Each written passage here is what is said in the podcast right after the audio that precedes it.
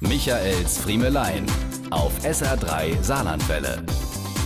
Über den Tomatensaft will ich mich ja gar nicht erst auslassen. Das ist einfach so über den Wolken. Warum auch immer. Ich erwische mich ja selbst manchmal dabei, dass ich bei der Stewardess Tomatensaft bestelle, obwohl ich ihn sonst eigentlich nie trinke.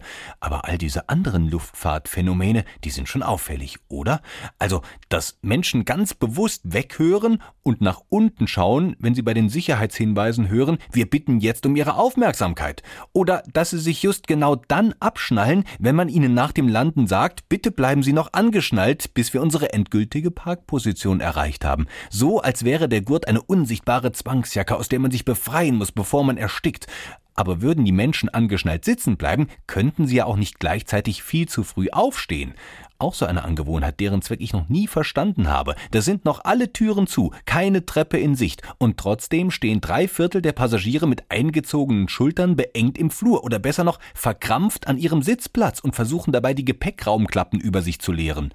Dabei schlagen sie den Umstehenden ihre Minikoffer auf den Kopf und gucken nervös von vorne nach hinten, um auszumachen, wann das erste Gatter geöffnet wird, damit sie sich dann an allen anderen brav wartenden Reihen vorbeiquetschen können, um als Erste am Kofferband zu stehen, wo ihr Koffer dann nicht selten als letzter ausgespuckt wird. Diese und mehr von Michaels Friemelein gibt's auch als SR3 Podcast.